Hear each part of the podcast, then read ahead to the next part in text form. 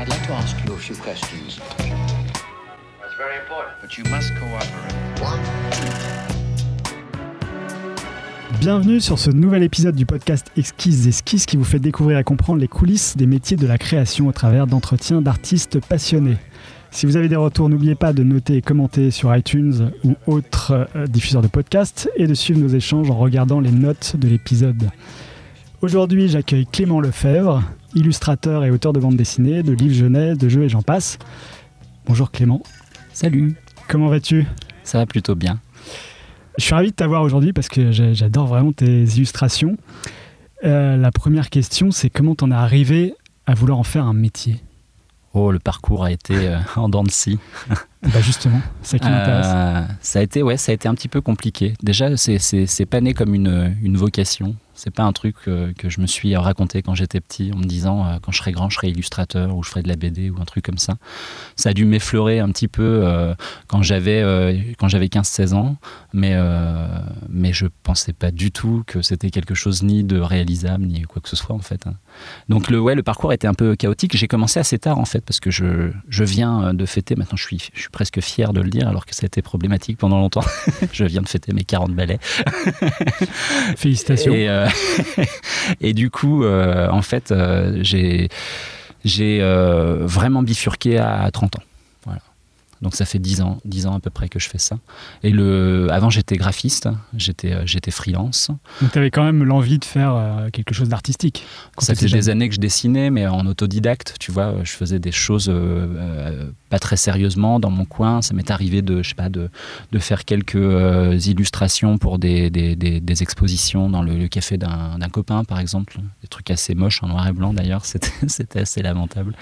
Euh, des petites choses, beaucoup des cadeaux en fait. Je faisais souvent des illustrations dans le but de faire un cadeau à quelqu'un. C'est-à-dire que les gens voyaient tes illustrations et te disaient euh, ça Non, me plaît, j'en veux une aussi. Alors c'était non, c'était pire que ça, c'est que euh, je, me disais tiens c'est l'anniversaire de un tel ou une telle, euh, je je sais pas quoi euh, lui offrir. Par contre j'ai envie de passer du temps pour lui fabriquer quelque chose quoi. Et en fait je faisais la plupart de mes images comme ça au départ, donc un peu avec tout ce qui me tombait sous la main. Je travaillais avec du papier journal que je trempais dans du café à ce moment-là, puis je faisais des illustrations par-dessus à la- à l'acrylique ou à la gouache.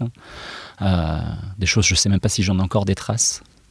C'est dommage. Sauf chez les gens chez, chez, chez qui, euh, Ouais. chez qui je me rends et qui, euh, qui ont encore le culot de mettre ça au mur. parce que c'est pas toujours très réussi. Il y en a certaines qui sont surprenantes euh, parce que, je sais pas, je devais être dans un bon jour, un truc comme ça. Mais voilà, en fait, l'illustration, c'était pour moi, c'était ça. C'était le passe-temps pour faire plaisir à des copains, à la famille ou à ce, enfin, comme ça, quoi. Et après tu t'es dit, du coup je fais l'illustration, donc je vais faire une école de graphisme. Alors non, parce que l'école c'était bien avant. Euh, L'école de graphisme, euh, les cadeaux, en fait, c'est venu dans la période où j'étais vraiment euh, freelance. Donc c'était une sorte de passe-temps à côté de ma profession qui était celle de maquettiste en fait. Euh, l'école, ouais, bah, l'école c'était c'était bien avant. bah, je- je t'en ai raconté un petit peu tout à l'heure en privé. En privé. Euh, mais euh, mais euh, j'ai eu un cursus scolaire assez en dents de scie. Euh, J'étais pas du tout adapté à l'école. Euh, les seules choses qui m'intéressaient, euh, c'était c'était de faire le- l'andouille avec les copains. Et puis j'ai quand même persisté jusqu'en seconde. J'étais en seconde art plastique à Chartres. Et puis et puis en, fin d'année, j'ai arrêté. J'ai décidé de plus aller au lycée. et de me, de me trouver une formation. Sauf que la conseillère d'ori- d'orientation, enfin tous les gens qui s'occupent un petit peu de, nous aiguiller sur notre avenir étaient complètement largués euh, par rapport aux professions artistiques. Et, je me suis retrouvé sans rien euh, en septembre. Ça a fait flipper mes parents euh, comme pas permis. J'ai entamé une formation dès l'été dans un... Dans un dans, dans une formation par la NPE, un truc subventionné, c'était rue Orfila à Paris, qui était une initiation au graphisme. Et c'est un peu comme ça que ça a commencé. C'est-à-dire que l'année a été assez chaotique. C'était euh, un vrai boxon. J'étais un peu désorienté. Euh, et puis, euh, malgré toutes ces choses un peu négatives, il y a eu quand même un petit bout de cette formation qui a parlé à ma sensibilité et qui m'a fait dire il faudrait peut-être que je trouve une école. et c'était quoi ce petit bout C'était sur des techniques particulières Oui, ouais, exactement. En fait, il y avait une application déjà un petit peu au dessin, mais très rudimentaire. On a eu quelques cours de perspective, on avait des initiations à la PAO. Alors, la presse assistée par ordinateur, c'est des mots qu'on n'utilise même plus. Quoi. et, et, donc, on travaillait sur Express et des choses comme ça, mais pour des choses vraiment très simples. Quoi. Ils nous apprenaient le, le, le, le de ces logiciels. Quoi, et puis, euh, on nous a donné quelques cours d'histoire de l'art, mais très succincts. On nous a, euh, ce que je faisais déjà en art plastique, par contre, euh, quand j'étais en seconde. Mais c'était un, complément de, petites choses comme ça. Puis on nous donnait des sujets assez, assez diversifiés, créer une annonce presse, créer un truc comme ça. Donc, enfin, des, choses de cet ordre-là. Et, je me suis dit que c'était ouais, une voie qui, qui, pouvait me, qui pouvait me plaire. Et euh, en fait, bah, cette année-là, il y a eu ce, démarrage qui était un peu, euh, un peu chancelant. J'ai tenté euh, ma chance dans plusieurs écoles. Donc il y avait une école d'art appliqué à Bondy, une école catho, euh, qui était la seule à m'accepter parce que j'avais essayé euh, dans des écoles publiques à Paris euh, et je me suis fait refouler dans plusieurs écoles en disant ouais vous avez déjà 16 ans, refaire une seconde si vous n'avez rien foutu jusqu'à présent ça va pas. tu cherchais un lycée à l'époque. Bah, en fait ouais je cherchais une école en fait que ce soit un lycée, que ce soit une formation professionnelle ou ah que ce soit autre chose. J'ai même été au LAP, le lycée autogéré de Paris, où j'ai fait deux semaines d'initiation et c'était mortel, c'était génial, j'ai adoré quoi. Je m'étais euh, tout de suite introduit dans le, la partie euh, euh, cinéma. Donc ils avaient un club cinéma où ils faisaient du montage vidéo, ils tournaient, ils faisaient tout un tas de trucs. J'ai adoré. En fait, c'était vraiment deux semaines où je pouvais, je pouvais m'initier à tout un tas de choses. J'avais un prof tuteur et j'avais un élève tuteur qui était une chouette punkette qui avait un rat avec elle dans l'école. Enfin, c'était super. Quoi. je me disais, je vais m'éclater là-dedans, ça va être top. Et puis, entre temps, bah, j'ai fait la visite euh, de porte ouverte d'une école pour une formation professionnelle, euh, donc euh, type CAP et bac professionnel en communication visuelle. Et en première année, il y avait pas mal de dessins, de l'étude documentaire, tout ça. Et quand je suis allé aux portes ouvertes, j'ai été émerveillé par des choses, des, je sais pas, des, paquets de, de Mars dessinés à la gouache, mais très de façon hyper réaliste. Hmm. Et en fait, ça m'a, j'étais encore un peu naïf, encore, j'ai été bluffé. Je me suis dit, waouh, c'est trop beau, on dirait une photo. Tu vois vraiment le truc de quelqu'un qui a aucune culture de tout ça et qui, est, qui est émerveillé juste parce que techniquement euh, c'est hmm. bluffant. Quoi.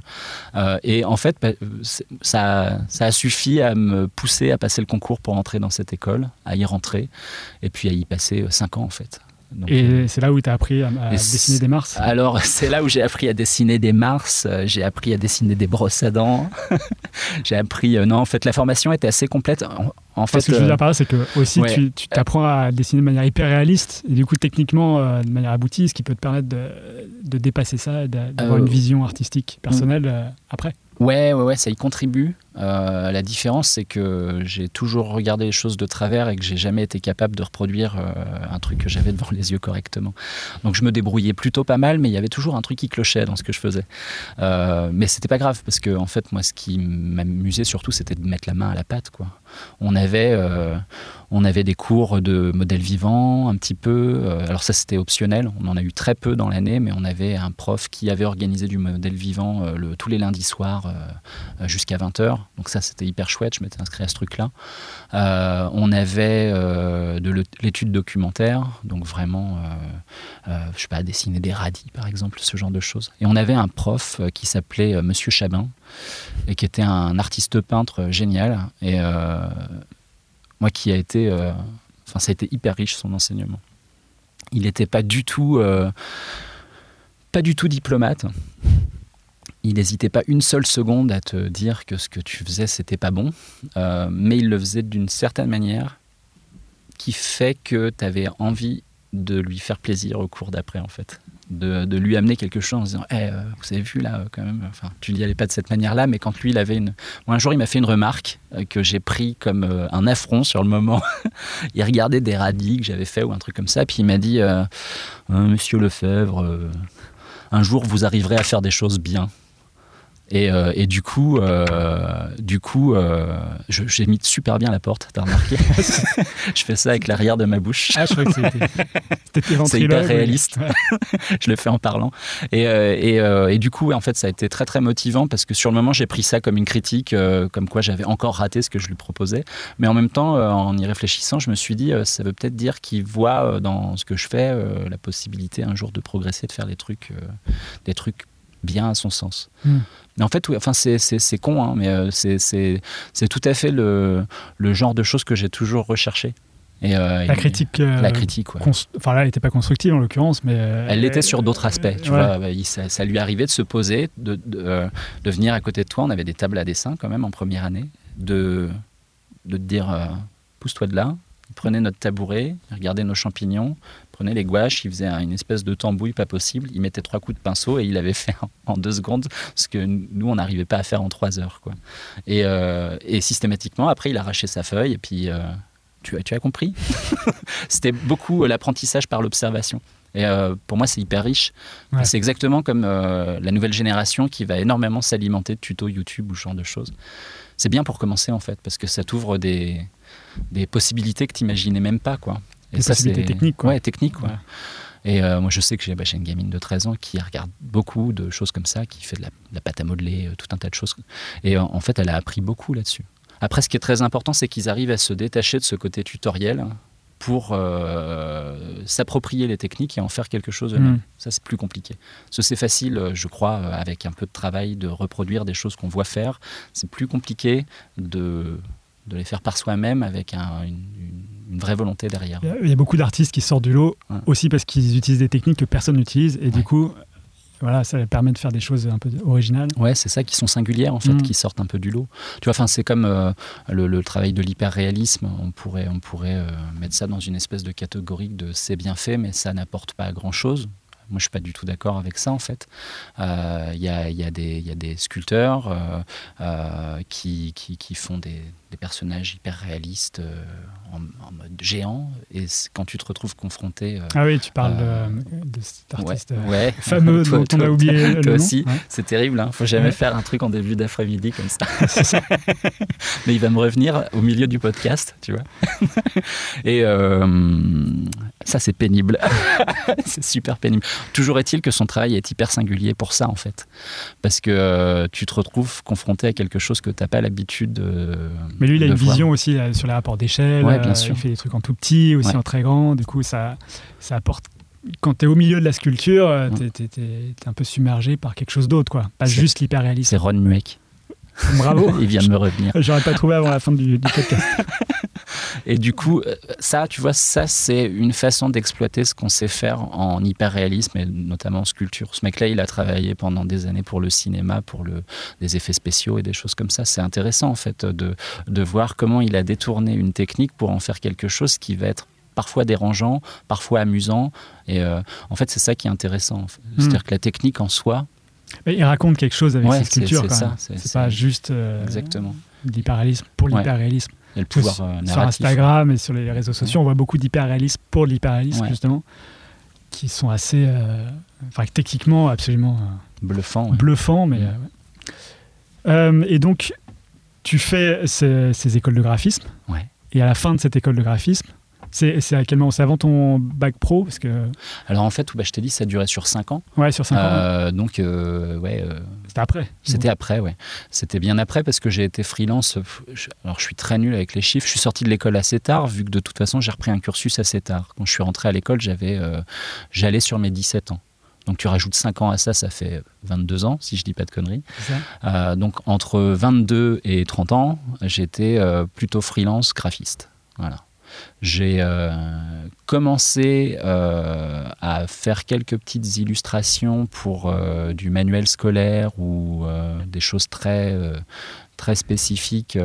J'ai bossé pour de la presse à une période. Je travaillais pour La Vie financière où je devais faire une illustration par semaine sur un sujet que je comprenais absolument pas parce que ça parlait de de ouais de d'économie mais à un, à un niveau qui Ouais. m'est complètement étranger avec un vocabulaire euh, Donc, l'expliquer quand même pour que tu puisses faire alors l'illustration. justement, c'est-à-dire que euh, je m'étais, euh, je m'étais bien entendu avec le journaliste qui écrivait les articles.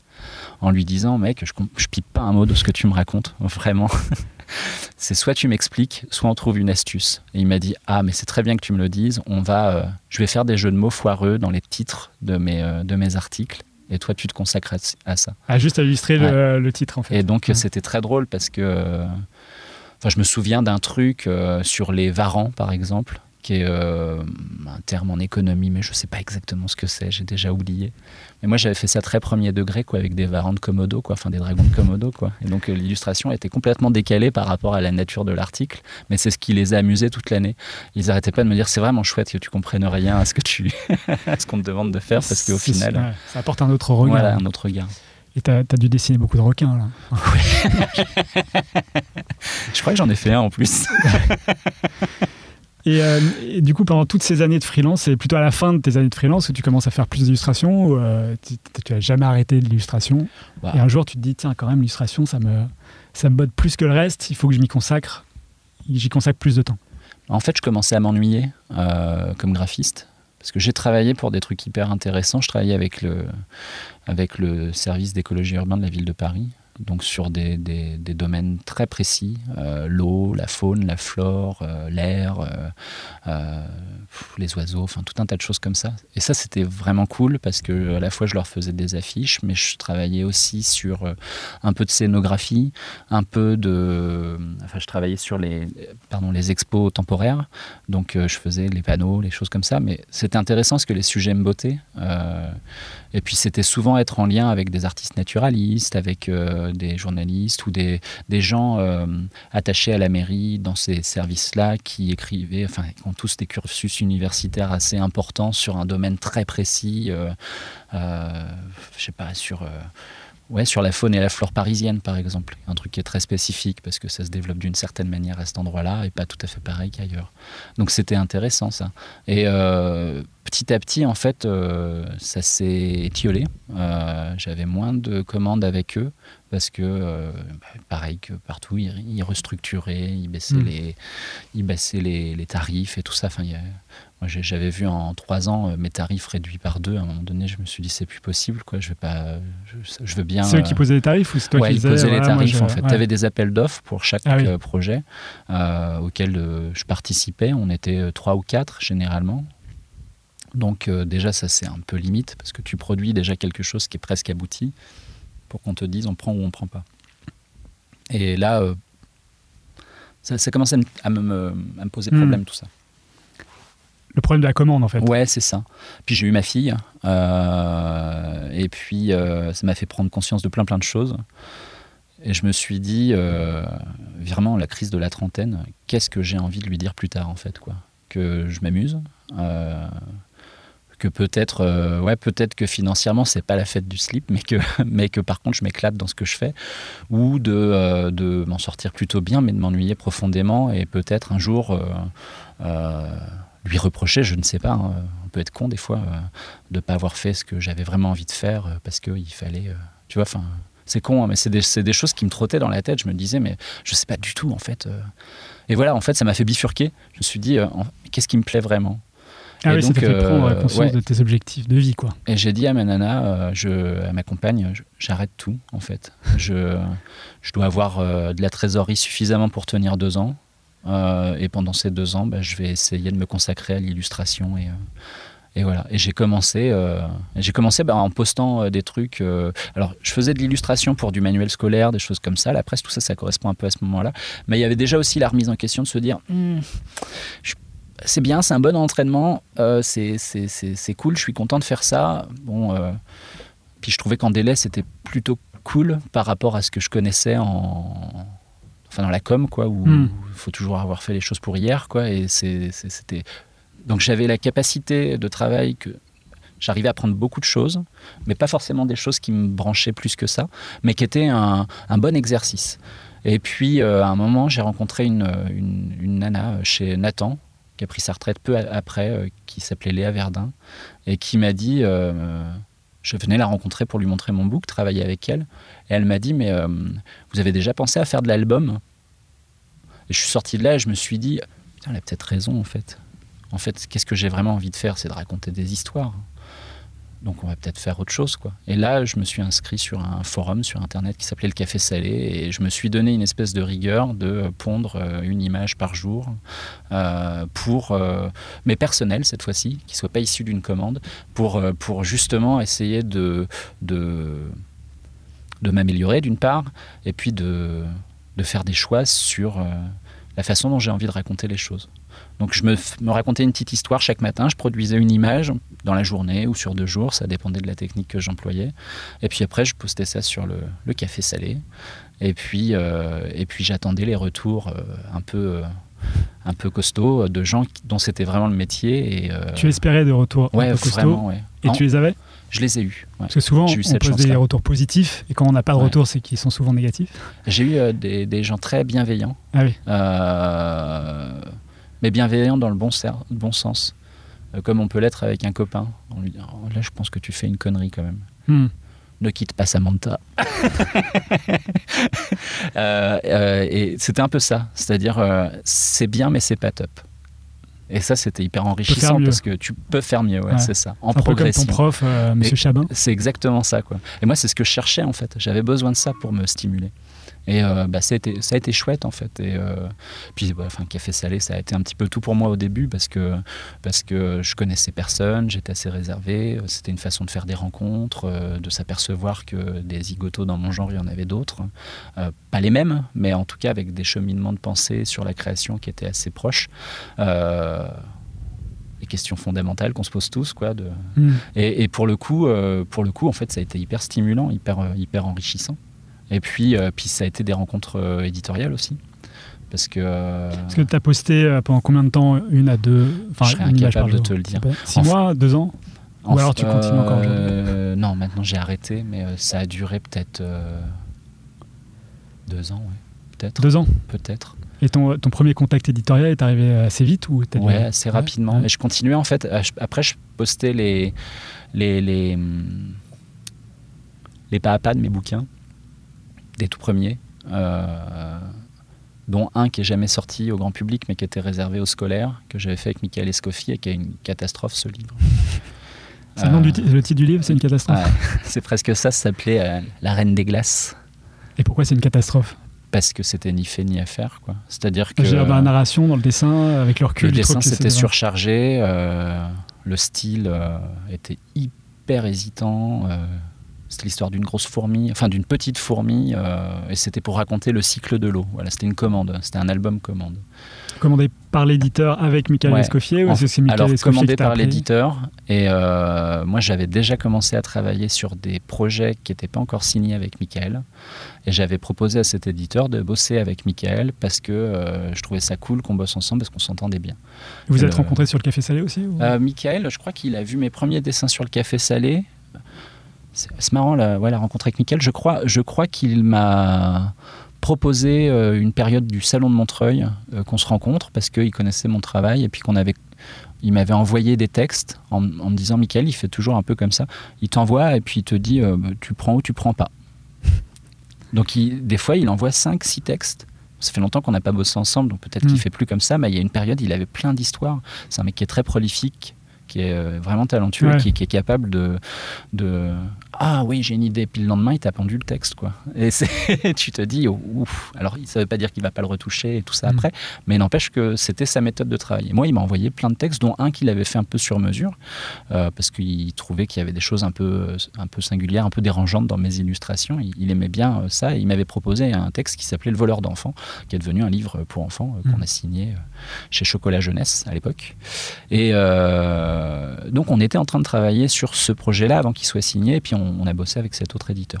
Et bon, bah, on a pris du plaisir à le faire, mais moi c'est un livre que j'aime bien montrer. Des fois je, je reçois des stagiaires, enfin moins maintenant parce que j'ai plus trop le temps, et puis euh, j'ai des, des des choses professionnelles qui se bougent en ce moment qui font que je vais pas pouvoir euh, euh, non plus euh, continuer à recevoir des stagiaires trop régulièrement. Mais j'adore montrer ce livre-là parce que souvent ils viennent en connaissant ce que je fais chez Métamorphose notamment, Ouais. la collection Métamorphose, mais ils connaissent pas les trucs que je pourrais faire pour de la commande par exemple.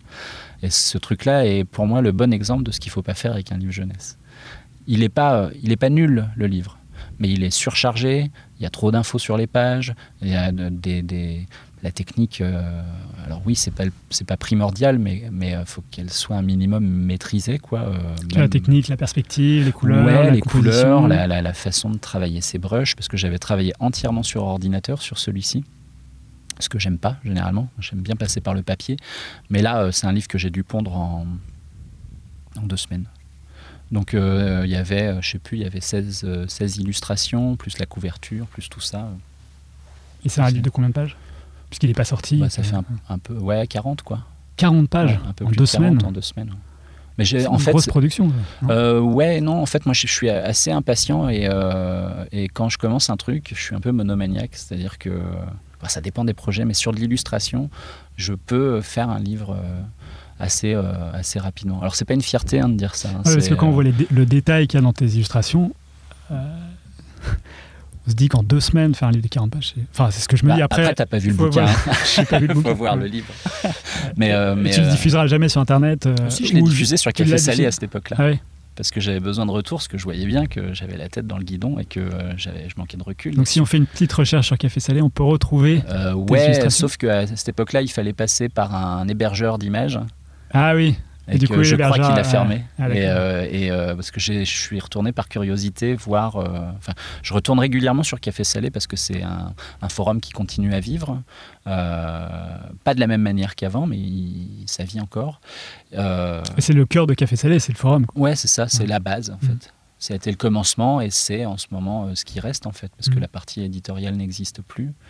Et puis bah, l'équipe fondatrice a, a, a fait sa vie en fait. Quoi. Enfin, je veux dire, tout le monde a commencé à 20, à 20 piges au café salé. Quoi. Enfin, moi j'étais plus vieux parce que j'étais déjà un daron alors que j'avais rien fait. Quoi. mais euh, mais, euh, mais je. je Ouais, enfin, c'est normal, ouais, les, choses, elles, elles, elles évoluent, elles Ouais. changent, et c'est très bien comme ça en même temps. Mais euh, l'espèce d'effervescence qu'il y a eu à ce moment-là était particulière. Moi, c'était des rencontres super, et je me suis fait des amis euh, précieux, euh, des gens que, que j'adore, quoi. Bah, euh, par exemple, Aurélie Néret, euh, Ouais, qui fait, qui, euh, qui fait les carnets de cerises, Ouais. Nicolas Petrimo, enfin, tout, tout, tout, tout- tous ces gens-là, Karine, enfin, Hmm. je vais pas les Kness, citer tous, ouais, Kness, c'est- enfin, des, c'est des, des gens euh, que je vois pas tous de- avec la même fréquence, mais que je suis toujours ravi de voir. Et Hmm. puis, euh, a- ouais, certaines personnes, Aurélie est devenue une, une vraie amie, quoi. C'est le, départ de ta carrière d'illustrateur. Ouais, puis Ouais. euh, c'était marrant parce qu'on a commencé en même temps aussi. Euh, Ouais. Chez Métamorphose, on a été à peu près démarchés au même moment euh, par l'équipe éditoriale et puis on a commencé nos livres à peu près en même temps et ils sont sortis à peu près en même temps. Voilà. Donc Alors on va revenir sur tes, ouais, sur tes projets perso Mhm. et sur projets éditoriaux. Euh, mais du coup, si je comprends bien, t'as jamais vraiment trop démarché pour faire tes livres. Euh, bah, en fait, j'ai eu un peu le cul bordé de nouilles. Sur, euh, en fait, je...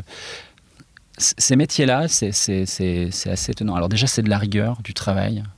Il y a un rapport à la constance qui est très important. Ouais. Dans la mesure où si on a planté plusieurs de ses clients pour des questions de délai euh, ou de ses éditeurs, on peut vite se retrouver complètement grillé dans ce milieu. Euh, quand tu euh, essaies de faire les choses au mieux et que tu respectes des délais, que tu fais ton travail avec le plus de, de volonté possible, même si c'est pas parfait, hein, de toute façon, enfin, le travail d'un artiste en général, ça, c'est jamais parfait, ça, ça- s'améliore avec le temps, euh, dans le meilleur des cas, euh, mais, euh, mais les éditeurs sont conscients de ça et ils viennent te voir sur le moment. Et puis bon, si tu es régulier, que tu fais bien le truc, que en plus il y a le, rapport sympathie, enfin, euh, moi j'implique beaucoup les gens avec qui je travaille dans ce que je fais. Un éditeur, je ne considère pas qu'il m'a fait une demande, que je fais le truc, qu'il n'a pas le droit de regard. euh, non, pour moi, c'est un truc qu'on construit à plusieurs, en fait. Et euh, moi, je suis suffisamment largué dans tous les sens euh, pour pas, pour parfois me manquer de discernement sur certains trucs. Et c'est très important pour moi euh, d'avoir un échange régulier avec les gens avec lesquels je bosse, que ce soit les auteurs avec lesquels je bosse, que ce soit les éditeurs ou n'importe qui d'autre. J'adore qu'on construise les choses à plusieurs. Au final, c'est moi qui construis l'image, c'est des idées parfois qu'on a construites à plusieurs, euh, mais euh, pour moi c'est pour aller au, mieux. Voilà. Et donc ce métier il est fait de ça, c'est-à-dire que si de ce côté-là ça se passe bien, et puis après il y a le facteur chance. Et le facteur chance... Est-ce qu'il existe vraiment ce facteur chance? Parce que si tu continues à, à- à travailler, à poster, à te faire, à te faire voir, finalement, la chance arrive naturellement. Bah, bah, on va dire que c'est des petites choses qui s'imbriquent. Mm. C'est-à-dire que si tu la provoques pas d'une certaine manière en Oui, créant de la ouais. visibilité et puis en étant sérieux avec les gens avec qui tu bosses, c'est sûr qu'il va peut-être pas se passer grand-chose.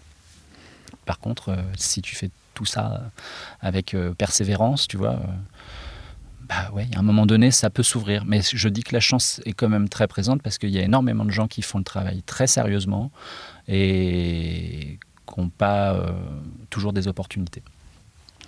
Alors avant d'attaquer tes, tes projets, tous tes projets, euh, je sais que tu sais pas toujours forcément à quoi répondre à cette question, mais tes inspirations, est-ce que tu saurais les identifier aujourd'hui? Bah, elles sont, bah, elles sont euh, hyper nombreuses. Euh, moi, je suis fait de tout ce que je vois, en fait. Je suis une espèce d'éponge de plein de trucs. Euh, Enfin, pas moi, mais mon travail. Euh, Mais pour être plus précis, est-ce qu'il n'y a pas un artiste fondateur qui, où, quand tu le regardes et que tu le relis aujourd'hui, tu te dis mais c'est ça que je voulais faire, c'est lui qui m'a ouvert la voie si, il y en a eu un euh, gamin qui a été euh, vraiment euh, fondateur. C'est Régis Loisel. Ah, C'est un mec qui avait une patate dans son dessin qui était assez dingue. J'adorais sa façon de séquencer en images aussi. Et puis il a fait un livre. Je, je- je suis, j'ai eu la chance de le rencontrer il y a pas très longtemps. Ouais. Et euh, j'étais mais euh, comme un môme quoi. Enfin, j'étais pétrifié et en même temps euh, j'ai su dire que des conneries pour détendre l'atmosphère parce que sinon j'aurais été une espèce de fanboy euh, sur le tard comme ça. Euh, mais bref, ouais, il avait fait aussi un bouquin qui pour moi était un truc ultra décomplexant. Ça s'appelait L'envers du décor. Et c'était un bouquin où il racontait un peu son, son, sa façon de bosser. c'était pas sur Peter Pan, l'espèce Exactement, d'artbook où on voyait des calques. En fait, c'était euh, un, c'était un whip avant l'heure. Quoi. Ouais. De comment, euh, comment il avait construit cet album, euh, quelles étaient les contraintes euh, techniques, par Ouais, exemple. intéressant. C'était hyper chouette. Et puis, une forme de modestie où clairement, il y a des choses sur lesquelles il avait vraiment des lacunes, dont il parlait ouvertement, en racontant comment il arrivait à les camoufler, ces lacunes-là. Hmm. Et moi, je crois que ça, c'est les meilleurs conseils qu'on peut donner à n'importe quelle personne, que ce soit un dessinateur, un photographe ou n'importe. euh, En fait, de, de, de faire avec nos, nos faiblesses, euh, en faire des, des, des, des points forts, en fait. Quoi. Lui, ça a amené une vie incroyable dans la quête de l'azo du temps. Il disait que s'il y avait des hautes herbes dans tous les sens, c'était pas pour rien, c'était pour cacher les pieds Ouais, des personnages. Ouais. Et c'est génial en fait, parce que tu te dis, euh, il a créé une ambiance de malade euh, avec ses, ouais, ses, ses- ses- ses prairies euh, ultra, euh, ultra denses et tout ça, juste pour une connerie de pieds euh, sur lesquels il complexait. Quoi. Et euh, c'est génial, Enfin, franchement. Et du coup, toi, tu les connais Enfin, tu as réussi à identifier tes faiblesses Ah, et les contourner? Ouais, j'en ai énormément. ouais. Alors, il y en a que j'ai réussi, euh, sur lesquels je, je, je pallie techniquement par des astuces techniques. C'est-à-dire, j'ai toujours des gros problèmes de dissymétrie dans mes images. Mais c'est parce que euh, j'ai un problème de vue, déjà. Je, je vois qu'un œil à la fois. Tu sais, euh, je fais partie des gamins qui ont eu un strabisme important quand ils étaient petits et qu'on a corrigé, sauf que ta vision, euh, elle s'est stabilisée à 6 mois. Ce qui fait que tout ce qui est stéréoscopie, je vois pas. J'ai une 3DS, mais elle n'est jamais enclenchée parce que je la vois pas là. La 3D, euh, Ouais. c'est inexistant. Ça va exister avec les, les- les- les casques de réalité virtuelle ou euh, les lunettes 3D, euh, tu sais, qui, qui synchronisent les deux images sur le même œil, tu Mm. vois, en faisant une espèce de Avec- balayage. ouais, ça, ça marche à peu près, mais tout ce qui est stéréoscopie, je me souviens avoir vu une, une, expo du photographe Lartigue euh, à Beaubourg, où il avait fait énormément d'images en stéréoscopie avec euh, euh, sa tante qui sautait par la fenêtre, tu vois, puis vraiment des belles images du début du 20e, euh, dans une famille euh, euh, un peu... euh, Alors, stéréoscopie, c'était les lentilles, et puis tu as deux photos que Ouais, tu regardes exactement. au travers des lentilles. Exactement. Et donc, bah, quand tu as ton Ouais. cerveau normalement constitué, eh il- le, le- le- le cerveau mixe les deux images et tu as une sensation Mm. de volume. C'est un truc qui date de- du 19e Ouais, siècle. c'est ça, ça existe depuis très longtemps. Quoi. Mm. Et, euh, et ça, j'ai pas. Donc, Ça, tu t'arrives pas à je, je, je vois que dalle. Parce que tes yeux n'arrivent pas à couvrir. En fait, je regarde soit avec l'œil gauche, soit avec l'œil droite, mais pas les deux en même temps. C'est-à-dire que mon cerveau, il synthétise pas une seule image avec les deux. C'est- Il y en a une, une deuxième, et puis euh, démerde-toi avec ça. Du coup, ça, c'est une- ça, ça crée pas mal de problèmes sur mon dessin, de, de problèmes de, ouais, de, de- de dissymétrie, euh, notamment dans les visages, où je me rendais pas compte qu'il y avait un œil qui était vachement plus bas que l'autre, par exemple, ce genre de choses. Donc ça, j'ai appris à le corriger par, euh, par euh, pratique. Et puis euh, en retournant sa feuille, par exemple, enfin, tu vois, des- des- Ouais. tu regardes derrière, euh, puis tu, tu corriges. Maintenant avec euh, l'ordi, Ça, c'est quelque chose de naturel chez tous les illustrateurs. Il y a forcément un moment où ça balance ouais, ça, ouais. la composition, elle déconne Mm. un petit peu. Donc ça, ça en fait partie. Sinon, si, des lacunes, j'en ai, j'en ai un paquet. J'en ai un paquet parce que je continue à apprendre vachement sur tu vois, enfin, la perspective et tout ça. Je, je- alors c'est terrible hein, parce que je fais des- du, du décor et tout ça, mais je fais euh, beaucoup de choses à l'œil. Je trace quasiment jamais une ligne. Donc je, je fais les choses euh, un petit peu euh, de manière... J'équilibre les choses pour que ce soit pas choquant. Mais, Après, tu réajustes un peu Je réajuste un petit peu. Là, j'essaie de changer de méthode. Euh, J'ai découvert euh, SketchUp il n'y a pas très longtemps. Et je me suis dit que peut-être pour des scènes particulières, je ferai usage de SketchUp simplement pour des volumes de base, tu vois, avec des cubes. Pour avoir, euh, pour poser ma caméra là où il faut et me dire, bon, bah voilà, j'ai pas Mm. trac- tracé de perce, je le fais en 3D, je pose ma caméra à un endroit et je me dis, bah tiens, le cube là, c'est une table, le cube là, c'est un bonhomme, euh, tout ça. Et puis, je, je, je- la table lumineuse, ça me sert de, de base, Mm. euh, simplement pour éviter que ce soit complètement faux euh, dans tous les sens. C'est- je- comme ça que font les concept artistes? bah, il paraît, ouais, beaucoup. Mais tu vois, c'est, du. Je, je suis, quand je te dis, je suis un peu une éponge, c'est ça. C'est-à-dire que je vois des trucs à droite à gauche et je me dis, tiens, c'est pas con ça. J'avais jamais pensé à faire les choses de cette manière. Après, il faut savoir faire de la 3D, les. Bah, j'ai appris euh, Ah ouais. il y a pas longtemps euh, pour SketchUp. Hein. Je suis pas euh, un modeleur Ouais, 3D ça, ou quoi que ce soit, mais c'est assez ouais. intuitif. Ouais. Mais j'ai changé d'atelier il y a pas longtemps et je savais pas du tout comment j'allais foutre tout mon bordel là-dedans. Et donc j'ai reconstitué la pièce en 3D euh, simplement pour voir comment je pourrais mettre ma table à dessin et des trucs comme ça. Est-ce que ça rentre, tu vois, simplement? Parce que je faisais des mesures, puis ça tombait toujours à côté et tout. Donc je me suis dit, bon, je garde mes mesures et puis j'essaie de monter un truc en 3D. Je savais pas du tout faire, donc j'ai appris euh, comme ça. Euh, J'ai regardé un petit tuto vite fait pour voir la base et puis après je me suis démerdé. Et ben c'est super. Et je me suis dit, putain, ce truc-là, bon, maintenant j'arrive à m'en servir. Euh, c'est basique. Euh, mais c'est exactement ce qu'il faut. Je n'ai pas envie, tu vois, j'avais essayé ZBrush à une période en me disant, euh, tiens, euh, je vais faire de la sculpture euh, comme ça. Ouais. Mais ça me fait chier en fait. Moi, si je veux faire de la sculpture, je prends un bout de terre et puis j'y vais, quoi. Tu vois, j'ai pas envie de, de faire un truc virtuel sur l'ordi. Ça pourrait m'intéresser à des fins de- d'animation ou de choses comme ça, faire, ouais, modeler un personnage pour qu'après il serve à autre chose.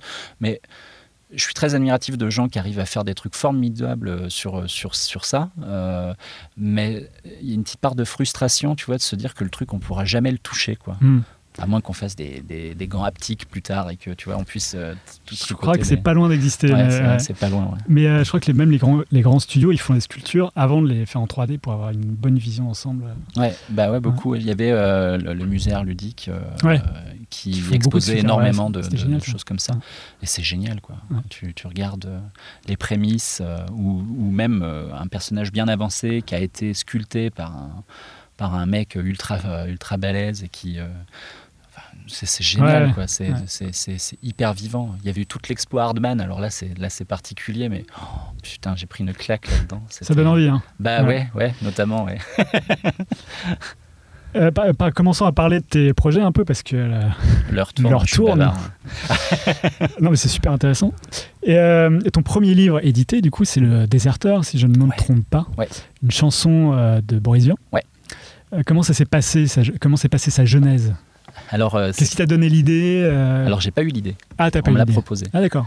En fait, euh, je l'ai accepté parce que c'est une chanson qu'en famille, euh, mais, mais dans ma famille, il y a- y, y beaucoup de guitaristes euh, et des gens qui sont très portés, très chansonniers en fait. Donc mon père notamment, qui a beaucoup beaucoup écrit de chansons, beaucoup composé, et puis avec ses frangins, tout ça. Enfin, ils ont, ils ont pas monté des groupes, mais si tu veux, ils jouaient à plusieurs. Moi, j'ai toujours grandi là-dedans, quoi. Tous les repas de famille et tout ça. Donc tu chantes aussi un peu ah non, moi, c'est une gratouilles catastrophe. Je gratouille par contre, Ah. mais, mais très très mal. C'est-à-dire que ouais, ça me demanderait vraiment du boulot quoi, pour savoir faire. euh, Je, je me débrouille, mais pour faire, pour, euh, pour faire rien en fait. J'ai pas de répertoire, j'ai que dalle, je sais pas lire une partition. Enfin, Tu peux commencer par le Déserteur justement. Ouais, bah ouais, justement. ouais. Et du coup, alors le déserteur, ouais, c'est bien de me ramener là-dessus, sinon je vais encore euh, me disperser. sur la musique. Et euh, du coup, euh, du coup, le déserteur, c'est un éditeur qui s'appelait Petit à Petit qui m'a proposé ce texte-là. Et comme je le connaissais très bien, pour l'avoir beaucoup entendu, j'ai accepté. Mais en fait, on avait un deal ensemble. C'est-à-dire que je lui avais proposé à l'époque le voleur d'enfants. Et il m'avait dit euh, Ok, on fera le voleur d'enfants, mais d'abord, je voudrais te proposer euh, ce texte de Boris Vian, ça sera pour les 50 ans de sa mort, euh, Le déserteur. Et je me suis dit, bah, super idée. J'ai vraiment envie. Et je me suis éclaté à faire ce livre-là, mais bon, il n'a pas tenu ses engagements, parce qu'on Ah. n'a jamais fait le voleur d'enfants avec lui, donc il m'avait niqué un petit peu là-dessus. de toute façon, j'ai arrêté de travailler avec eux euh, peu de temps après, parce que je n'étais pas, j'étais pas super euh, fan de notre façon de bosser ensemble. C'était pas, Ouais. pas gêne, quoi. J'aime bien, je t'ai dit, l'échange, le, tout ça, et c'était un peu, un peu pauvre de ce côté-là. Mais alors, le voleur d'enfants, c'est une idée qui vient de toi? Non, Que- c'est une idée de Michael. De Michael, Ouais. d'accord. Et, euh, et qui est liée au poème de Jules Supervielle ou rien à voir? Rien à voir. Rien à voir. En tout cas, Michael m'en a jamais parlé. Mais Ouais. C'est marrant que tu dises ça, ouais, parce que euh, t'es pas la première personne à me faire euh, la réflexion. Et, euh, et du coup, non, pas du tout en fait. Ça vient, ça vient de la simple idée que euh, avec Michael, on avait commencé à discuter un petit peu de ce qu'on aimait. Moi, je suis un, un grand, grand admirateur de, de Maurice Sendak euh, et de et de Tommy Ungerer. Et euh, le voleur d'enfants, c'est Max et Maxime. Ouais, exactement. hein. ouais. Et, euh, et, et Tommy Ungerer, c'était la- la- la- la- le père fondateur, c'était les trois brigands surtout. Et en fait, euh, je, je me suis dit, putain, euh, alors c'est sans aucune prétention quoi que ce soit, j'aimerais bien faire un livre qui est à la fois un peu malaisant et en même temps drôle. Et en même temps, bon, alors du coup, le voleur d'enfants est pas vraiment drôle, mais il n'est pas entièrement malaisant. Il est particulier. On joue sur beaucoup de registres de lecture et puis sur les, les effets de surprise. Euh, mais euh, c'était le but en fait, se dire euh, on fait un truc un peu à la Tommy Ungerer. C'est donc il a écrit ce poème et puis Et avec le recul, t'es arrivé à faire le même genre d'ambiance pour toi? Non par rapport à Tommy Ungerer? Ouais. non. Ouais, non, mais tu peux pas lui arriver à la cheville à ce mec-là, c'est impossible. Il est, il est, il est trop fort, quoi. Enfin, euh, sur, sur tous les registres, hein, même quand tu regardes ce qu'il a fait en, littérature érotique. euh, Enfin, c'est pas Ah de la littérature d'ailleurs, c'est plutôt des recueils de croquis érotiques. C'est foutrax, quoi. C'est génial, quoi. C'est ce Je savais pas a- qu'il avait fait des, euh, des recueils de. Bah, c'est ce qui lui a valu de se faire chasser des États-Unis à l'époque. Ah oui. Il était interdit de territoire. Ah, carrément Ouais. Ah, Parce bah, avec un recueil. Ils n'aimaient pas le mélange des genres d'un mec qui fait de Ah la oui. jeunesse et qui en plus fait de Ah oui. l'érotisme à Ah, côté. C'était problématique euh, dans un univers très puritain, ça passait pas du tout. Mais alors, justement, en regardant le- ta bibliographie, Mm. je suis tombé sur Un recueil un érotique. recueil érotique de ta part, ce qui m'a assez surpris parce que je ne savais pas que tu avais fait ça. Du coup, dans le même registre que Tommy Ouais. Ou pas alors? Ah bah alors, euh, alors en fait, s'il y a un truc malaisant que j'ai fait dans ma vie, c'est celui-là. Ah oui Ah bah voilà. C'est-à-dire que, en principe, euh, c'est marrant parce qu'on était dans la même- le même bateau et on en a reparlé avec Aurélie il n'y a pas très longtemps. Elle était, euh, un- c'était un, collectif euh, sur la poésie du 18e, et, euh, 18 ou 19e, plutôt 18e, je crois. Moi, j'ai illustré un poème de Pierre Louis. En fait, au début, euh, euh, j'avais, je dis une connerie d'ailleurs, c'est 19e. Euh, j'avais, j'avais l'intention d'il- d'illustrer du Charles Baudelaire, mais bon, enfin, tous les illustrateurs avaient choisi ça. Donc je me suis dit merde, il faut que je me trouve autre chose. Donc j'ai épluché euh, des, des recueils de, de poèmes et de choses comme ça. euh. Mais euh, ça court pas les rues non plus. Bah, hein, non, non, c'est ouais. pas évident quoi. Méditer, érotique. Et euh, du coup, moi c'était une histoire de d'amour entre deux personnes. ils doivent se quitter et, et la jeune femme, pour en, en- en- en témoignage de son amour à son, à, à son compagnon, lui dit de manière très imagée euh, qu'elle elle lui fait donation de ses, de ses seins pour qu'il il l'accompagne partout où il ira. Et moi, je l'ai fait très premier degré. Je elle a vraiment, elle lui offre vraiment ses seins dans une petite boîte et tout. Donc, en fait, la littérature érotique, généralement, ça sert euh, un petit peu à, à faire divaguer l'esprit, à créer, euh, euh, faire- ouais, à, à- à émoustiller un petit peu, tu vois. Il y a Mm. ce, ce rapport-là, sinon c'est pas trop rigolo, quoi. Enfin, euh, et sans être vulgaire, sans quoi que ce soit, ça peut être. euh, Moi, je me rappelle gamin, tu vois, euh, je- à 13-14 ans, il y avait euh, une collection de SAS chez mon grand-père. Enfin, c'était pas la sienne, c'était plutôt celle de mes oncles et tout ça, mais c'était planqué dans des placards. Et puis un jour, je suis tombé là-dessus et on était entre gamins, on se marrait. Ah, la dame, elle est toute nue sur la couverture, tu vois, derrière le SAS, comme ça. Et puis c'était un petit peu façon James Bond Girl et compagnie. Et moi, j'ai des, des souvenirs comme ça où tu, tu, tu, tu lis des passages et en fait, ça t'échappe complètement. Tu te dis merde, euh, c'est juste des mots, mais euh, ça, ça, ouais, ça, ça. Donc le but est un peu de produire un peu cet effet-là. Et, et là, c'est raté en fait. Déjà, c'est très malaisant parce que mon style est très jeunesse. Euh, euh, et donc sur ce. Ah, j'ai pas eu l'occasion de le feuilleter. Ah, c'est euh, dommage, je t'enverrai des images. J'ai vu juste la couverture et peut-être une ou deux images. Mais ça avait l'air moins jeunesse que le reste, justement. Alors non, parce que tu as dû voir euh, des images qui venaient d'autres illustrateurs. Comme c'était un collectif, Ah oui. la couverture, si je me rappelle bien, je crois qu'elle était de Lucie Mazel. Et euh, et il y avait un regroupement de plein d'illustrateurs là-dedans. Et euh, je pense pas qu'ils aient mis euh, mes images pour servir de com sur Internet. Moi, je les ai montrées sur mon blog Ouais. à une époque. Et euh, ouais, parce que c'était c'était très rondouillard. C'était alors c'était très onirique. Euh, euh, le mec, elle prenait des, je sais plus si c'était dans le poème exactement, mais elle prenait des, bains de lait avec des pétales de rose, des choses comme ça. Et puis lui faisait l'ascension de son corps euh, en étant un tout petit bonhomme, tu vois. Euh, et il grimpait le long d'elle, il descendait en rappel le long de ses seins et tout ça. Enfin, il y avait une espèce de jeu comme ça qui était, qui était euh, très amusant, très, moi que j'ai, je me suis éclaté à imager parce que c'était chouette, quoi. Et puis. Et puis, euh, puis voilà, quoi. le résultat final, euh, c'est euh, une espèce d'ovni au milieu de ce recueil érotique où c'était très porté sur la sensualité. Moi, j'en ai fait un truc qui, au final, on dirait de l'illustration jeunesse, mais. euh, et puis, C'est ça que tu trouves malaisant, le décalage Ouais, entre le décalage entre le, sujet et, euh, et ce que j'en ai fait. Ouais. C'est-à-dire que, en fait, ça aurait pas été un recueil érotique, ça aurait été un jeu autour de la poésie érotique. De faire, euh, je trouve que ça pourrait coller, mais au milieu de toutes les planches qu'il y avait dans ce, c'était un recueil de BD, hein, euh, donc sur toutes les planches qu'il y avait, euh, elle, elle dénotait vraiment par un, un côté, Mm. euh, ouais, très très spécial. Du coup, ça donne envie de, voir ce que ça a donné. Euh, alors justement sur le côté euh, malaisant, la première fois que je t'ai vu, je crois en vrai, c'était au workshop euh, Café Salé justement en 2011, où tu étais en train de dessiner une, une petite image d'un chaperon rouge Mm. au milieu des bois, euh, voilà, avec des, des loups. Et, et je me souviens au début de ton dessin, tu disais j'ai vraiment envie que ce dessin fasse peur, mais vraiment super peur. Mm. Et du coup, comme tu ra- racontes ça, euh, le fait de, que ce soit malaisant, le décalage, etc. Et euh, tu disais mais je suis sûr que je vais pas y arriver. Et aujourd'hui, avec le recul, est-ce que tu peux dire qu'il faisait autant peur que tu le voulais Euh, non, parce qu'en fait, il y a un truc, c'est que c'est souvent doux amer ce que je fais. C'est-à-dire qu'il y, y a un côté, enfin, je sais, enfin moi je suis surtout dans la, dans la jeunesse. Les gamins sont assez attirés par les trucs étranges que je peux faire, mais il y a des parents, ça les met vraiment pas à l'aise, quoi. Ah oui Et euh, il y a des gens euh, que j'ai eu en dédicace euh, qui détournent le regard de leur gamin en disant non, non, on va regarder ça plutôt. à ce point-là À ce point-là, ouais. Et ça arrive assez régulièrement. Mais c'est sur quel genre de dessin Des dessins avec. Bah, des- tu vois, Suzine et le Dorméveil, on peut pas dire que ça fasse peur, mais la couverture du premier tome ou même Épiphanie Frayeur, c'est pas forcément ce qu'il y a de plus engageant au départ. Moi, c'est des univers que j'aime bien, enfin traiter. C'est des choses que Ah, Épiphanie Frayeur, on, on sait de quoi ça va traiter, puisqu'elle Mm. porte le nom elle de parle- sa, Ouais, ouais, c'est ça. sa- sa peur. Euh, mais sur cette couverture de Suzanne, Suzine et le Dorme et Et le Dorméveil, ouais. euh, je vois pas trop ce qui aurait pu choquer. Mais bon, euh, Bah, la couverture est particulière, en fait. Tu sais, euh, ce personnage qui a la bouche ouverte, Ouais. Avec toute cette euh, ribambelle de, de, de créatures un peu étranges qu'en sortent sur la tête d'une euh, petite fille. ok. C'est, tu Ouais, vois ce que je veux ouais. dire C'est, euh, je veux dire, il y a, y y c'est pas, c'est pas du tout euh, péjoratif ou quoi que ce soit, mais il y a des gens, ça les sort un petit peu de leur zone de confort, et euh, il y en a, c'est tout le contraire. Ils vont avoir envie de se Mhm. jeter là-dessus en se disant. Ah, euh, ça me fait penser à Miyazaki, ça me fait penser, tu vois, à des choses comme ça, euh, parce que c'est, moi, ça fait partie de mes influences aussi. euh, pas uniquement, mais c'est des choses qui m'ont. Le voyage de Chihiro m'a carrément Ouais.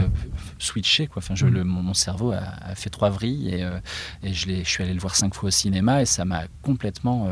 je connaissais pas encore la culture yokai à ce moment-là et je voyais toutes ces créatures et je me disais, mais c'est incroyable ce truc, quoi. c'est complètement dément. Quoi. Ouais. Tu vois, c'est un peu comme des trucs comme Planète Sauvage ou ce genre de choses, justement. Tu vois, je, je dis pas je ça. porte un t-shirt. un t-shirt, mais tu vois, c'est, des trucs qui sont vraiment très très singuliers. Quoi.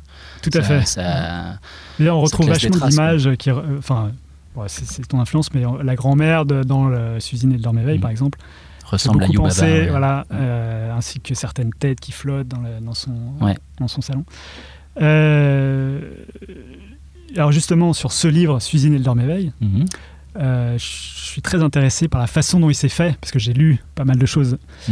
T'es- euh, c'est sorti sur, dans la collection Métamorphose, Mhm. qui est dirigée par Barbara Canepa chez Soleil, Mhm. qui est quand même une, une collection d'excellence au sein de la, la diversité des BD qui sortent aujourd'hui. Parce qu'il y a quand même une couverture vachement. Euh, Enfin, vachement. Ils ont un soin Cartonné, particulier voilà, très- ouais, pour un la soin fabrication et tout ça, ouais, bien sûr. Du coup, comment Barbara est arrivée à te contacter euh, euh, et comment vous avez, comment s'est passée la collaboration à ce moment-là?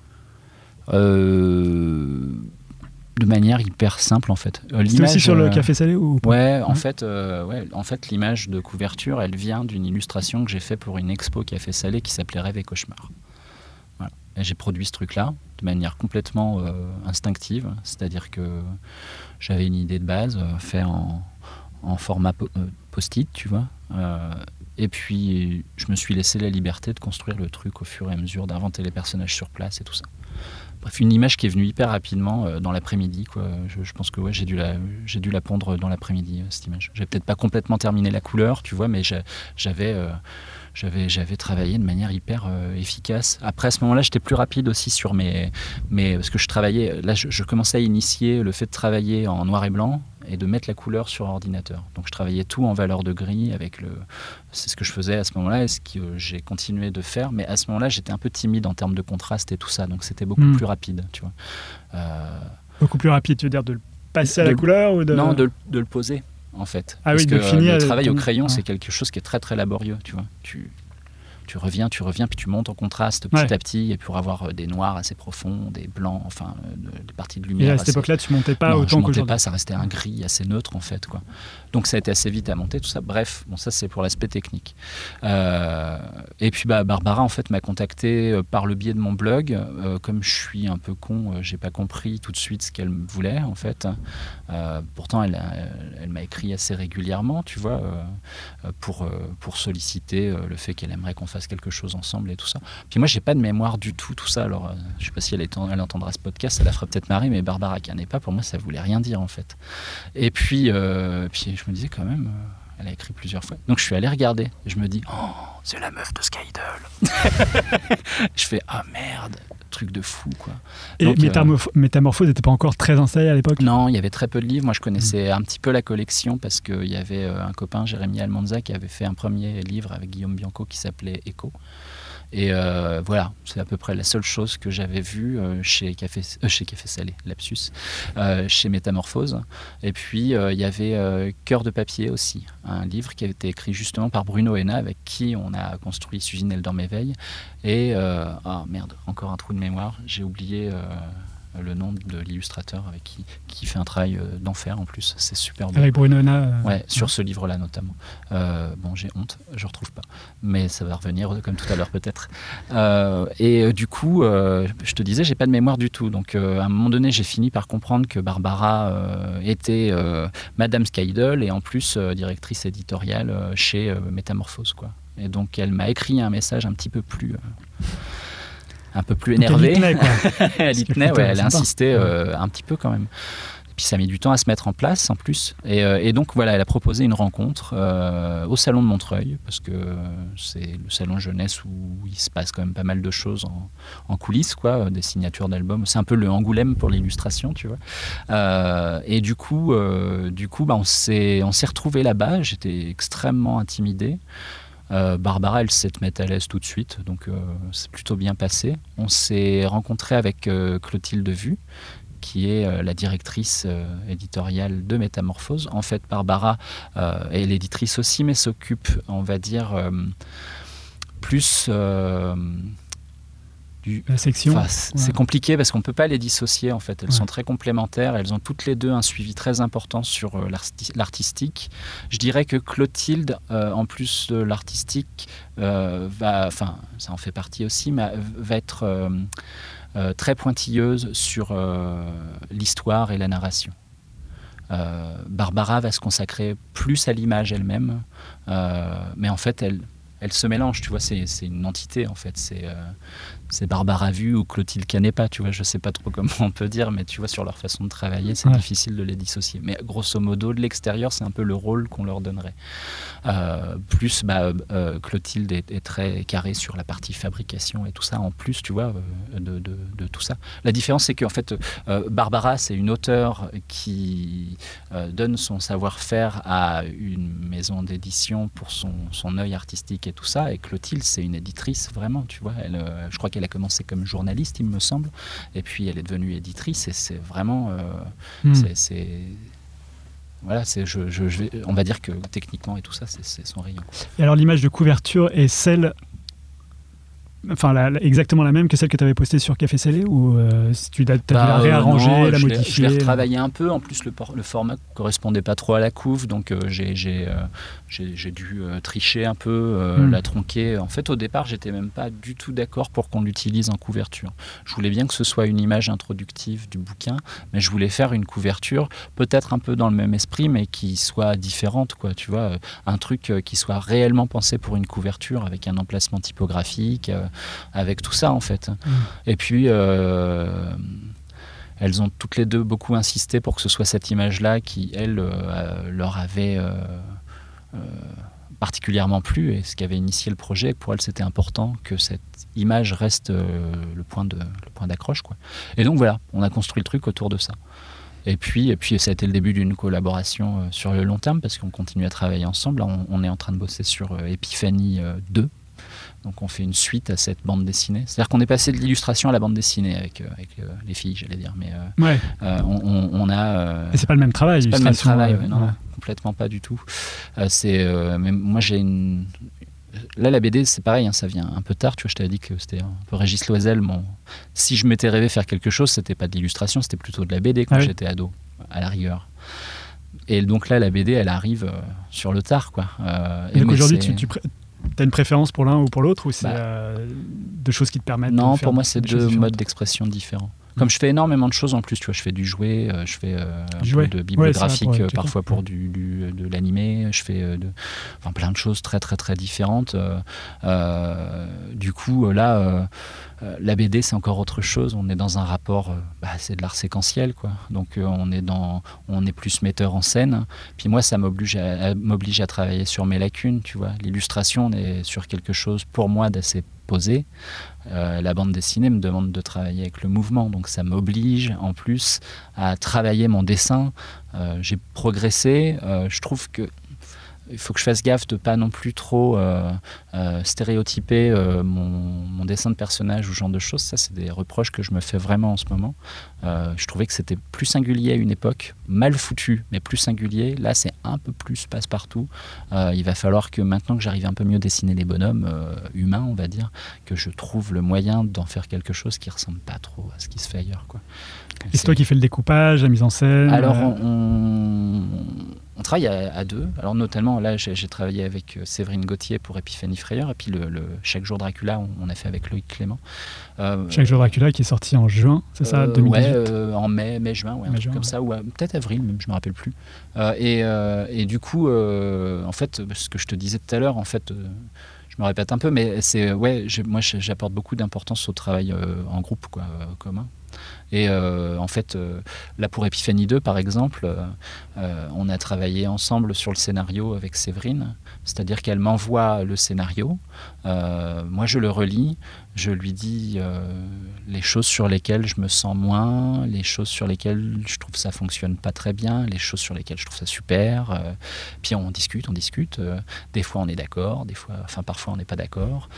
et le truc se construit. Là, tu vois, on vient d'envoyer juste hier la dernière mouture, euh, donc je crois que là, ça y est, on est bon. Et le truc est super. euh, enfin, en tout cas, moi, je sais que je vais m'éclater. Après, ce que ça plaira au lecteur, Ouais, c'est la dernière mouture du scénario. du scénario. Ouais. Et là, je, là, je suis vraiment dans le découpage. Et le découpage, c'est pareil. C'est sympa que, l'auteur t'implique dans le scénario aussi, parce que ça peut arriver que l'auteur Ouais. travaille dans son coin sans jamais t'appeler. Alors, bah, c'est un peu ce qui se passe, par exemple, quand je bosse avec Michael, mais c'est sur du format illustré, donc c'est particulier. Michael, il m'envoie souvent une mouture. À part, bon, bah, le voleur d'enfants, on a retravaillé la fin, par exemple, parce que je trouvais qu'elle tombait un peu euh, raide comme ça. Et c'était un reproche que je faisais au travail de Michael à ce moment-là, c'est que les histoires super, mais les chutes, euh, je- restais toujours un peu sur ma faim. Donc on en avait discuté, puis on avait, euh, enfin, il avait retravaillé, parce que moi, je me suis pas permis de réécrire derrière. Ça peut m'arriver, hein, tu vois. Tu peux donner des idées. je donne des idées, des choses comme ça. Là, pour Séverine, il y avait des passages de dialogue que je trouvais pas très spontanés, que je lui ai fait une proposition d'écriture, mais je sais très bien que c'est plus pour donner un peu ce que j'ai en tête, plutôt que de dire tu devrais faire comme ça ou comme ça. Donner un exemple, et puis là, après, elle le fait à sa sauce et elle le fait mille fois mieux, quoi, tu vois. Du coup, euh, du coup ça c'est chouette. Et puis le découpage, euh, bah, c'est pareil. Le découpage, je commence les trucs. Alors, euh, que ce soit avec Loïc et, Séverine, ça a été le cas pour tous les deux. Euh, ils ont beau avoir un fil qui, eux, leur permet euh, de se projeter dans l'histoire en faisant des, des descriptions euh, case par case. en fait, j'en tiens compte sur une lecture globale, mais après la page, je me la réapproprie. C'est-à-dire que on joue beaucoup à pyramide avec Séverine. Avec Loïc, c'était pareil aussi, mais Loïc est peut-être un petit peu moins bavard en images. C'est-à-dire que Séverine, elle va pouvoir parfois me mettre 10 images dans la page.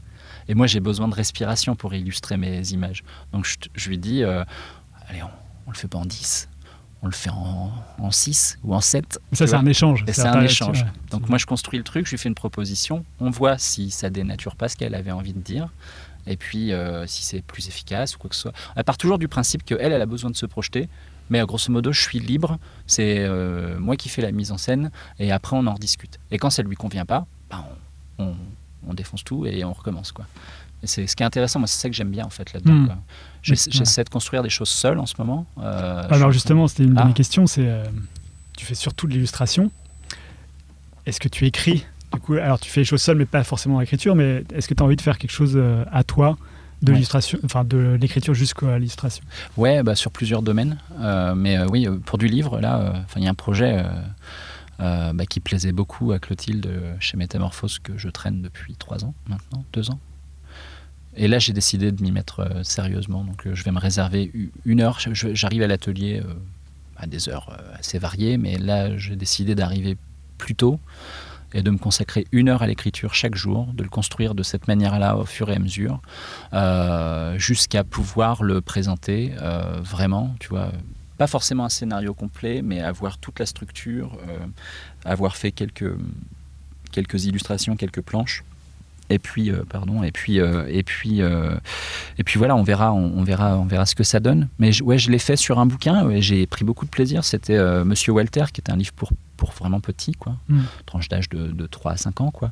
Et je me suis éclaté en fait parce que parce que euh, je suis parti euh, d'un petit morceau de, phrase que je, qui, me trottait dans la tête en conduisant euh, dans la nuit. Et puis, et puis un jour, je me suis retrouvé à un, un festoche où j'avais des, des moments de libre. je faisais des rencontres scolaires dans la semaine. Et puis j'avais genre une, une journée ou deux de libre là. Et puis j'avais pas pris de boulot bêtement.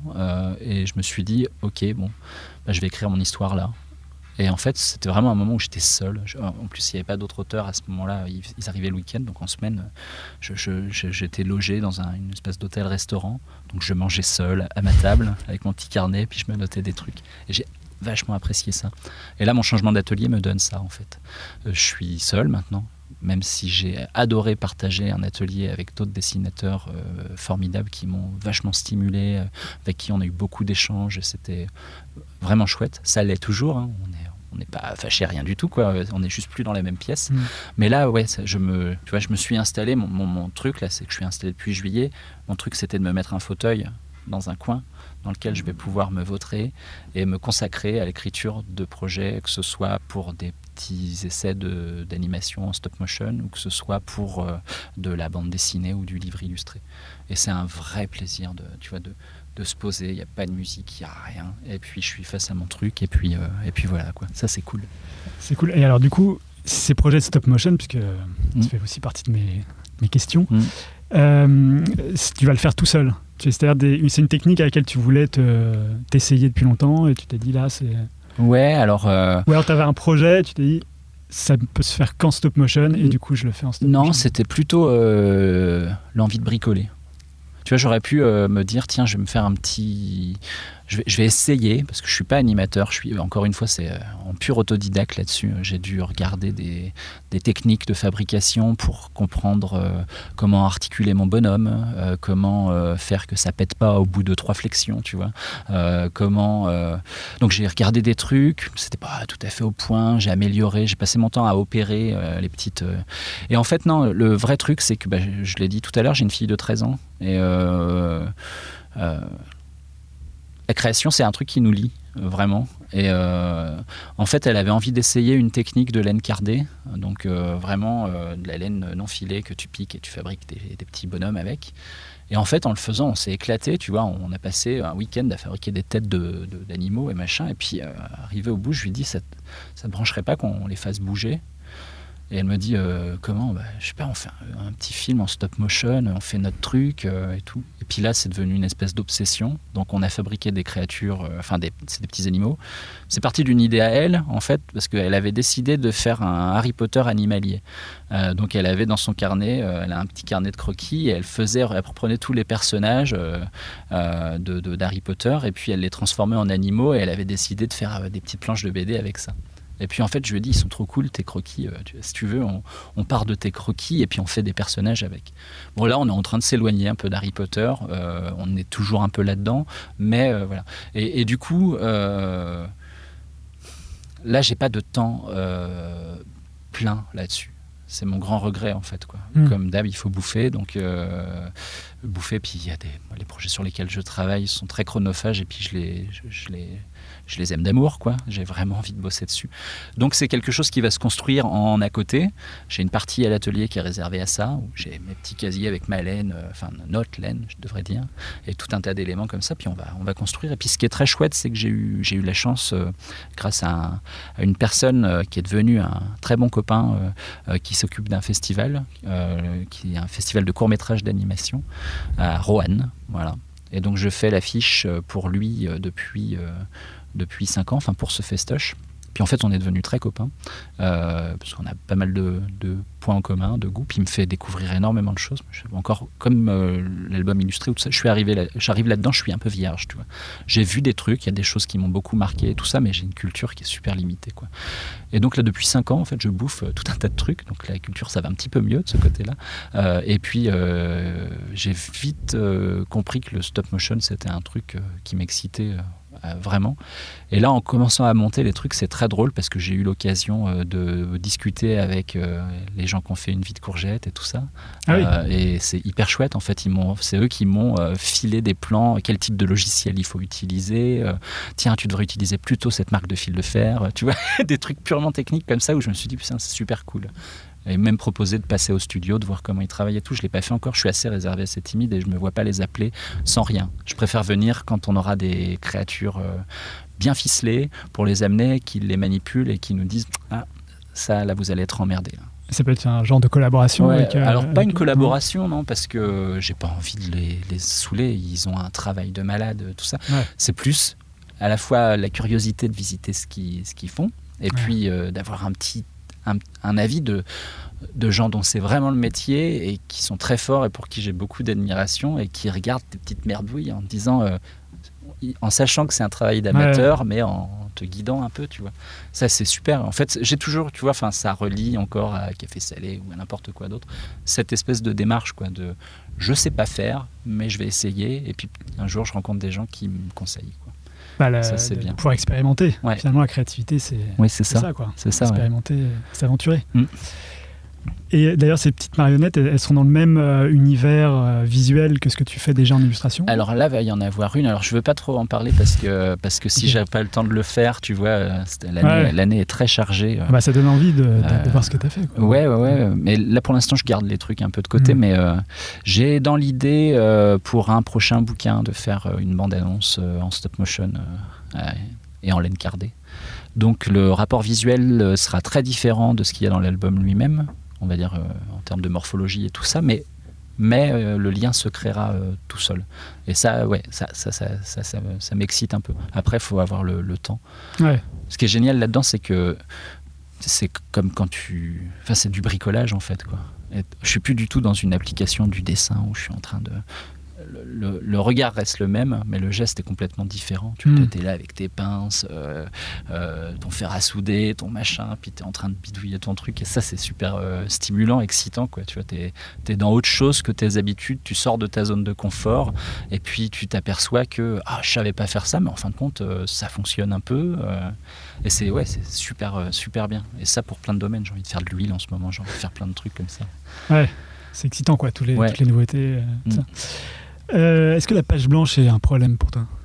Hmm, bah non, parce que je. enfin. Le doute euh, de ne pas savoir faire les choses, ça c'est omniprésent. Euh, mais comme je suis toujours attaché à, à de l'écrit, j'ai pas le problème d'un artiste peintre ou tu vois qui va se retrouver face à sa toile et de qu'est-ce que je fais aujourd'hui? Moi j'ai le j'ai le j'ai mes scénarios, mes textes, euh, euh, mes boulots de commande, c'est pareil. Il y a toujours un petit brief, un truc comme ça.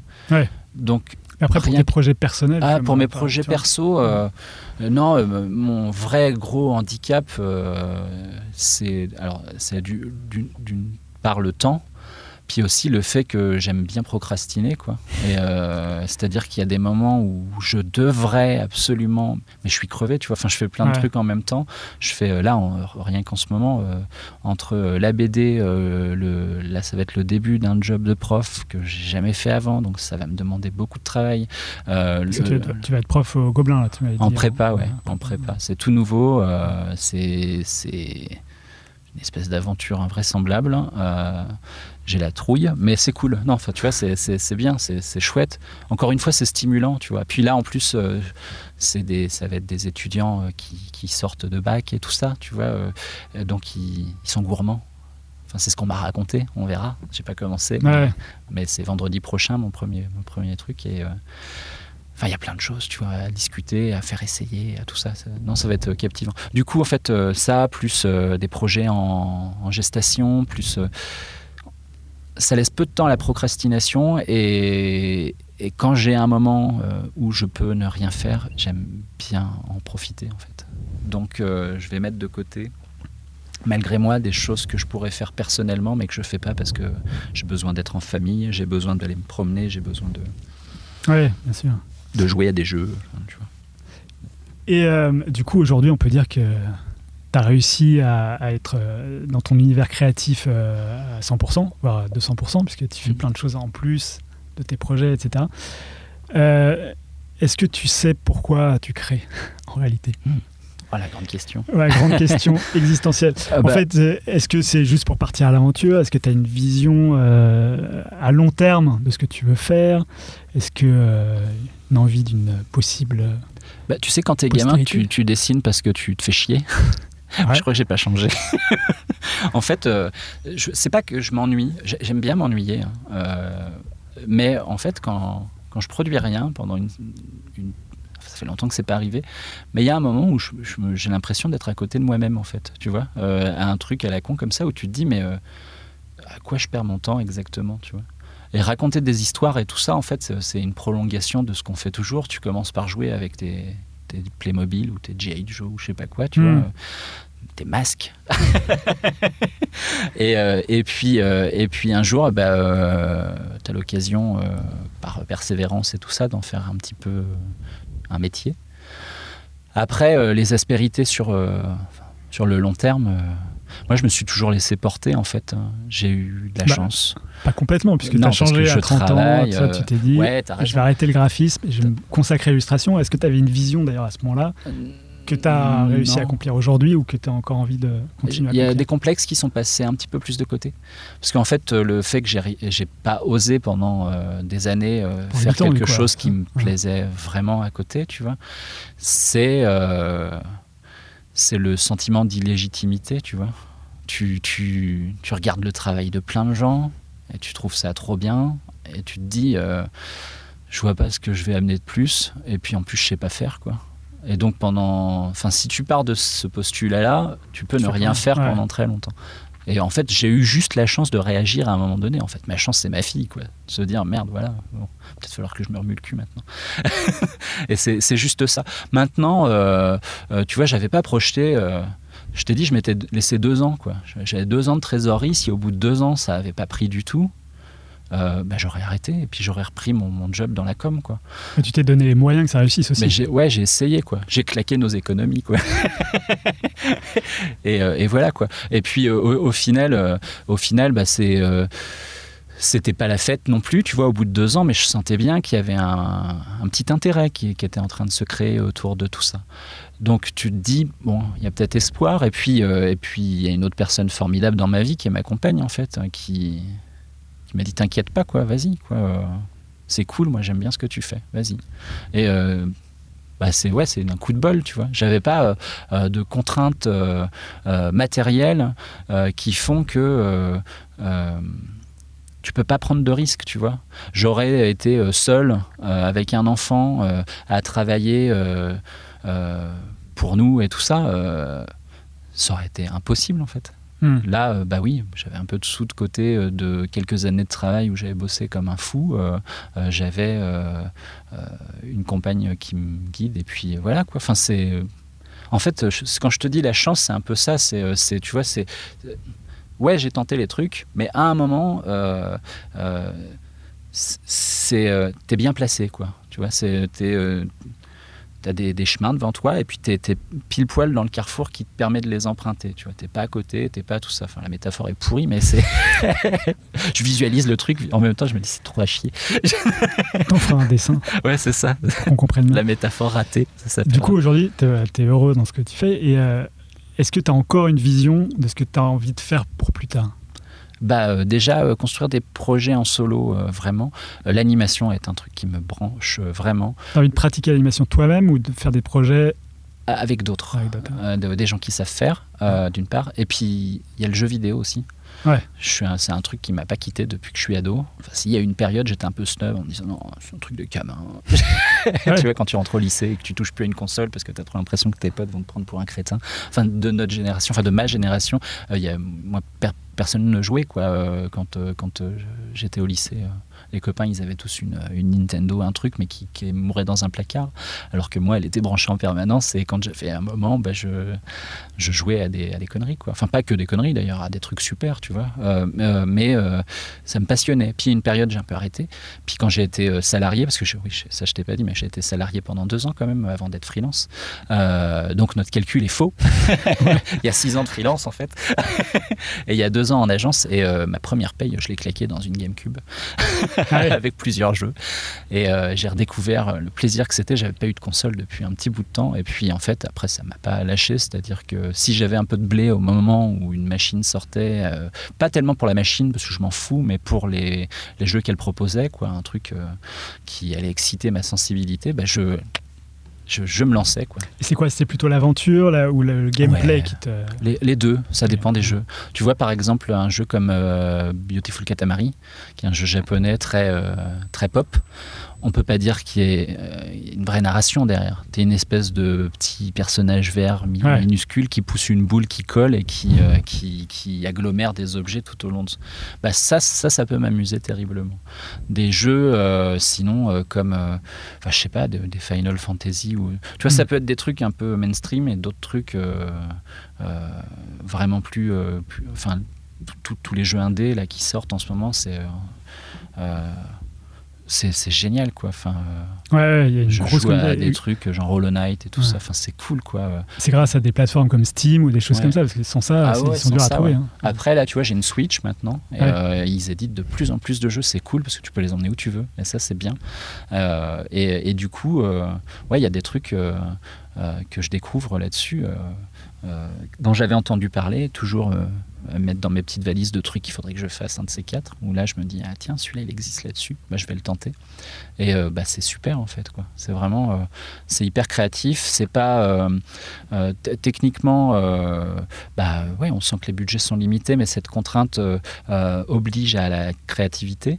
Et puis à côté de ça on on est loin des standards euh, grand public euh, qui, moi, personnellement, euh, à part quelques exceptions, euh, tu vois, un GTA, je prends du plaisir à jouer un GTA. Euh, mais euh, en soi, les jeux où on se tire dessus, ça me fait vite chier, ouais. en fait. S'il n'y a pas une réelle histoire derrière, parce ouais. que souvent l'histoire sert le côté je te tire dessus. Mmh plutôt que l'inverse. Mm. Du coup, ouais. J'ai des appréhensions personnelles. Mais tu vois, par exemple, je, là j'attends avec impatience la sortie de Red Dead Redemption 2, qui est un jeu de cow-boy. Ah oui, Un super, Le premier jeu, était incroyable, quoi. Très référencé au cinéma et tout ça, c'était super, quoi. Du coup, c'est pas du tout raccord avec ton premier livre, Le Déserteur. C'est ça. c'est ce que tu voulais dire par le fait que euh, tu as des appréhensions. Voilà. Le fait de tirer sur tout le monde. Exactement. Parfait. Euh, bah, c'est bien parce que comme ça, on va pouvoir finir, euh, Mm. puisque la boucle est, est bouclée, sur ma dernière question. Euh, quel- Est-ce que tu as un film ou un livre ou n'importe quel autre objet culturel qui t'a marqué ces derniers temps? Euh, bah là, si en ce moment, euh, il y a un bouquin, je suis en train de lire un bouquin d'Alain Ray, qui est un auteur belge euh, de, du début du 20e, quoi, euh, fin 19e, je dirais, un truc comme ça. Et c'est des histoires de fantômes. Je kiffe les histoires de fantômes. Et comment s'appelle le livre? Bah, ça s'appelle Histoire de fantômes. Ah, Histoire de Ouais. fantômes. Ok. Et c'est non, c'est c'est c'est c'est hyper bien. C'est hyper bien. C'est en fait c'est un recueil de nouvelles qui qui regroupe euh, soit des anecdotes euh, réelles, euh, soit mais anciennes, hein, tu vois, avec De vrai, avec des maisons hantées. Ouais, des choses comme ça, ouais. des purgatoires, des trucs comme ça. Enfin, c'est assez, assez amusant, quoi. Et puis, euh, et puis d'autres complètement pipotés, je crois. Mais, mais en fait, c'est, ouais, c'est super. Il y a un côté Alan Poe, mais mais dans une, une- un autre registre d'écriture, quoi. C'est un peu flippant? Euh, Parce que ça dépend des histoires. pour être flippant. Alors, à l'époque, je pense que ça devait faire un tabac. Maintenant, euh, tu le regardes avec un recul un peu différent. Ça, c'est, tu vois, enfin, Poe, euh, c'est cool, quoi. Moi, je, je trouve ça hyper chouette, mais je peux pas dire qu'en les lisant, ça me tord le bide, quoi, tu vois. En fait, je vais être plus sensible à des trucs un peu métaphysiques. Bon, il y en a chez Poe aussi, mais euh, euh, tu vois, des. des, euh, par exemple, si on prend euh, La quatrième dimension, qui est une série dont je suis complètement euh, fan, euh, j'avais chopé le coffret avec toutes les premières saisons et tout ça.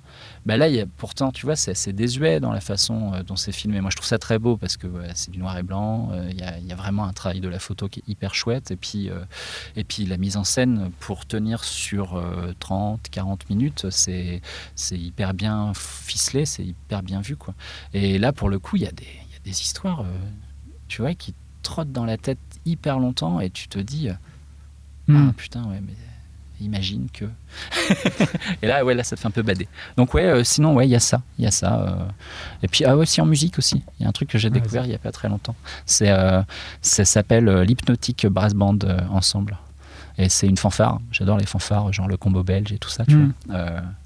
Euh, et et, euh, putain, ça me fout une patate. C'est- mortel. C'est un groupe de sept frangins, je crois, euh, qui sont les enfants d'un mec qui jouait avec Sonra à l'époque. Et, et ils jouent que des cuivres. Et c'est ouais, c'est une patate de folie, quoi. C'est super. Tu veux pas écouter ça en lisant le- les histoires de fantômes, du coup? Ah non, ça marche pas bien avec. Par contre, en bagnole, avec ta gamine, Ouais. avec les fenêtres grandes ouvertes, dans les champs, pendant les vacances, ça, ça, ça, ça fait un malheur. Ok. Bah écoute, euh, Clément, merci beaucoup d'être venu. bah merci à toi pour Un vrai plaisir. C'était très chouette. Et euh, j'attends avec impatience tes prochaines euh, sorties alors. Ouais. Parce qu'il y en a une dont on n'a pas parlé, dont je voulais parler d'ailleurs, c'est euh, le Petit Chaperon Rouge Ah, qui ouais. sort euh, Ouais, le qui 12 sort octobre. c'est le 12 octobre. T'as eu des, t'as eu J'ai eu les infos sur la Fnac là. Ah, pas mal, parce que j'avais lu, j'avais lu fin septembre, et puis moi aussi, et puis en- en m'a pas répondu quand je lui ai posé la question. Alors ça donc, affiché sur la Fnac. Peut-être qu'en physique ça 12 sort dans les bonnes librairies avant. Ok, Hmm. ok. Ah, c'est bien ça, ça, ça approche. Ça approche, ouais. bah merci beaucoup. Ouais, merci Clément. à toi. À bientôt.